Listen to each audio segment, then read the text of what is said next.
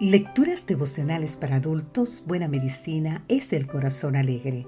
Cortesía del Departamento de Comunicaciones de la Iglesia Tentista del Séptimo Día Gascue en Santo Domingo, capital de la República Dominicana. En la voz de Sarat Arias. Hoy, 29 de septiembre, el caballo. Leemos en el libro de Job, capítulo 39, los versículos 19 hasta el 25. ¿Diste tú al caballo la fuerza? ¿Vestiste tú su cuello de crines abundante? ¿Le intimidarás tú como a la langosta? El resoplido de su nariz es formidable.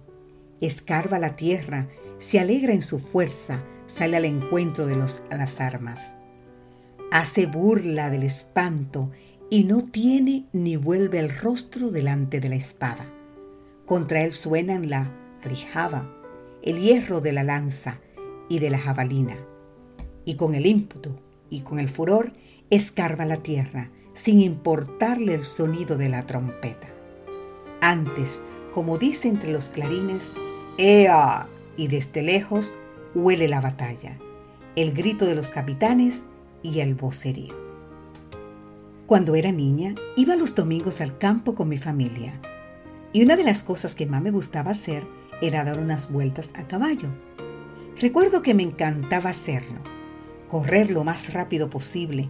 Sentía como si me traspasara su fuerza y me generaba un sentido de libertad extraordinario. Desde entonces, el caballo se ha posicionado como mi animal favorito.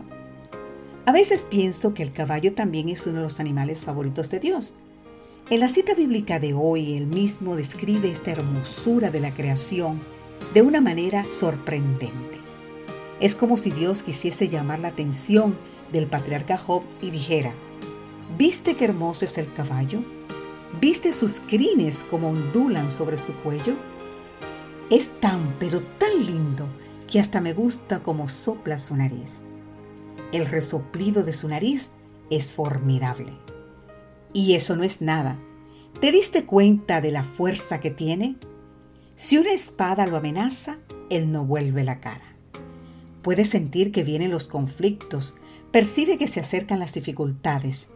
Tal vez el ambiente se pone tenso y es probable que pronto arrecie la batalla.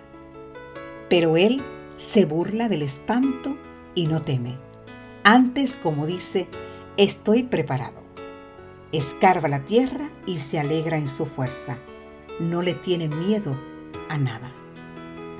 Hay un principio fundamental en psicología según el cual modificamos nuestro ser con base en la contemplación. Asimilamos las características de aquello que admiramos y gradualmente nos vamos asemejando a dicho modelo. Tal vez por esta razón Dios llamó la atención de Job en el momento más duro de su vida y lo anima a admirar al caballo. Parece decirle, mira, Tú también puedes ser así. Creo francamente que para que ello sea posible es necesario ir más allá de la psicología. El secreto se relaciona con la primera pregunta del texto. ¿Quién le dio la fuerza al caballo? Querido amigo, querida amiga, Él es el mismo que puede darte la fuerza que necesitas hoy a ti. Amén.